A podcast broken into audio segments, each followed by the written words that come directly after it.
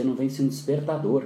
Como é que você vai vencer outras coisas? Como é que você quer impactar alguém positivamente? Não tem como. Eu, se, se vier alguém falar, não, André, eu quero te inspirar, eu quero fazer você crescer, eu quero te ajudar porque isso é gerar valor, e eu pergunto, cara, você vence seu despertador? A pessoa diz não, ela cai por demérito para mim. Tipo, pô, né? óbvio que eu não faço essa pergunta e óbvio que esse não é o diálogo, mas eu queria que você se colocasse nesse contexto. Se você não vence o seu despertador, cara, é difícil que você vença alguma coisa na sua vida, porque o despertador não faz nada além de apitar e existe uma força maior do que o que você desejou, uma força maior do que o que você escolheu para você mesmo, porque não fui eu que disse a hora que você tem que acordar, não foi ninguém, é você. E você teve uma absoluta incompetência de gerir a hora que você vai fazer as coisas. E isso é, sim, preocupante. Então a preguiçinha não é gostosa, a preguiça é prejudicial. A gente não pode associar coisas positivas a coisas que nos prejudicam. O que é gostoso é deitar e sentir o corpo, sim, com essa energia de